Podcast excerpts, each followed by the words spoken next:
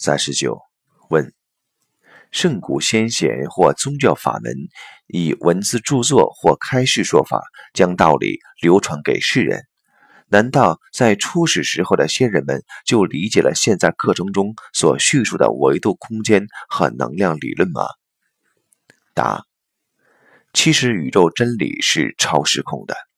另外，智慧的特点在于可以应时应运地选择它的表达方式，所以在古代用古代当时时空下的人能理解的语言和逻辑去描述。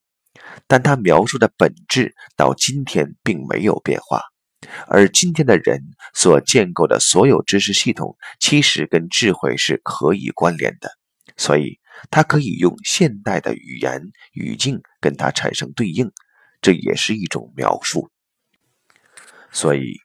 我们说的维度也好，能量也好。它是借现代人的思维逻辑，借现代人的这种思维方法，对智慧的一种描述而已。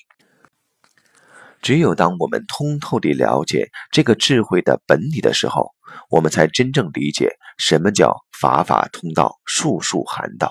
才真正能理解所谓的佛法八万四千门，才真正能够理解到神无时不在，无处不有。